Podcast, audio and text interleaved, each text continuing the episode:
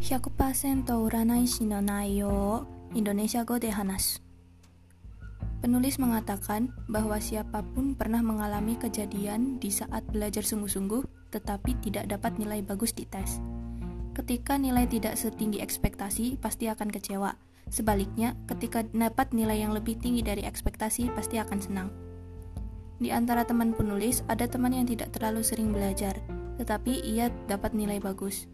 Dia selalu memprediksi materi yang akan keluar di ujian dan belajar materi itu saja.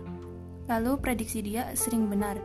Di tes sebelumnya, penulis merasa bahwa bagian itu tidak akan keluar, tapi ia kaget karena bagian itu benar-benar keluar di tes.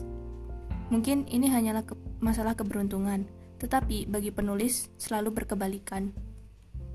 Contohnya, ketika penulis dan temannya memprediksi tim mana yang akan menang di pertandingan baseball, selama ini penulis selalu salah dalam memprediksi.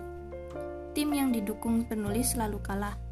Kemarin, ia dan temannya berjanji siapa pun yang kalah, yang salah prediksinya akan mentraktir yang prediksinya benar. Seperti yang diharapkan, penulis mentraktir yang prediksinya benar.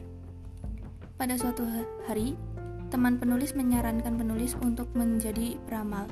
Penulis berpikir, bagaimana aku yang selalu salah memprediksi bisa menjadi peramal? Tetapi menurut temannya yang ser yang 100% salah prediksi sama hebatnya dengan orang yang 100% benar prediksinya. Lalu penulis pun mengerti apa yang dimaksud temannya.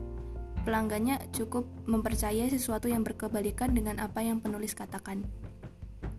Lalu penulis berpikir bahwa ia bisa menggunakan kemampuannya di lotre.